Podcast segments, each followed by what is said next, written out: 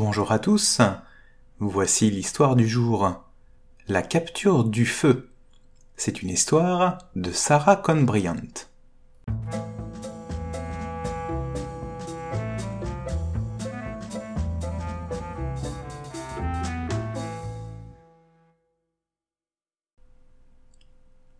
Il y a bien longtemps, les hommes comprennent le langage des animaux et le coyote gris, le chien de prairie, est l'ami et le conseiller de l'homme.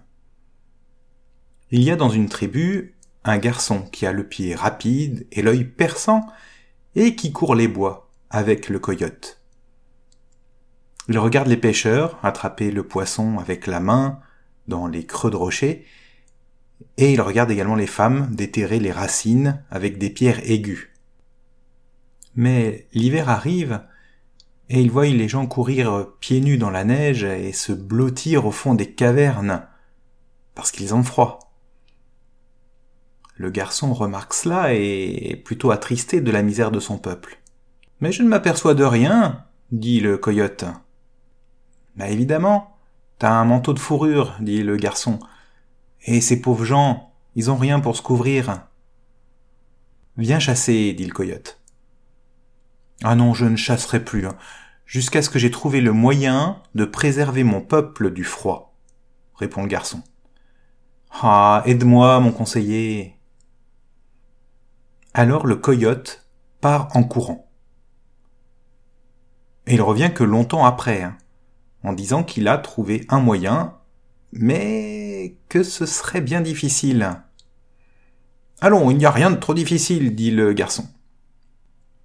Alors le coyote dit qu'il doit aller jusqu'à la montagne brûlante et rapporter le feu à son peuple.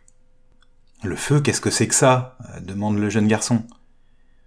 Le feu est rouge comme une fleur, et pourtant ce n'est pas une fleur. Il court dans l'herbe et la détruit, comme un animal, et pourtant ce n'est pas un animal. Il est dangereux et méchant. Et cependant c'est un bon serviteur, si on lui fait un lit entre des pierres, et qu'on lui donne des bouts de bois à manger. Alors euh, il vous tient chaud. Alors j'aurai ce feu, dit le garçon. Pour commencer, il demande à son peuple l'aide de cent bons coureurs. Puis ils se mettent tous en marche, avec le coyote, pour la montagne brûlante.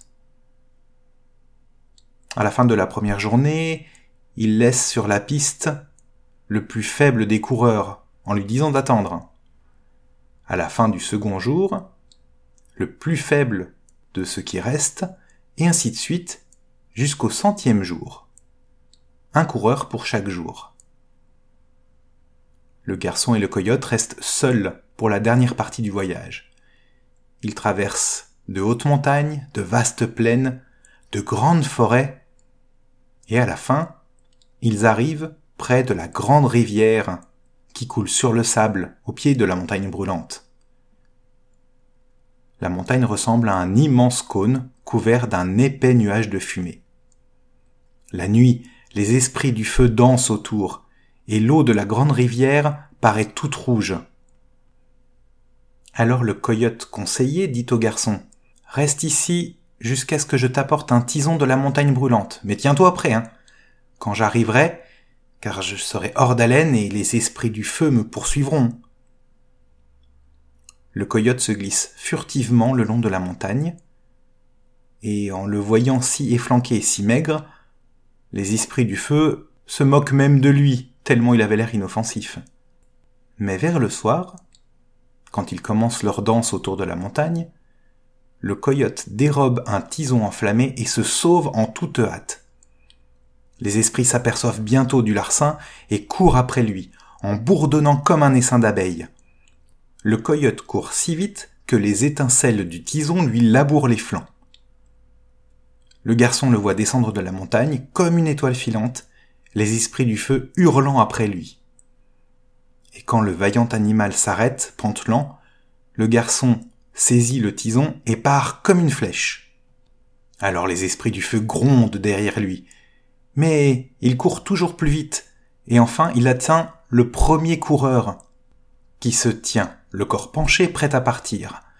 Il lui tend le tison, et l'autre s'élance à son tour. Ainsi, le tison enflammé passe de main en main, avec les esprits du feu enragés après lui, jusqu'aux montagnes de la neige, qu'ils ne peuvent pas franchir. Là, les esprits du feu doivent s'arrêter et revenir sur leurs pas. Mais les coureurs, l'un après l'autre, se passant le tison brûlant, rouge la nuit, violet le jour, arrivent enfin dans la tribu.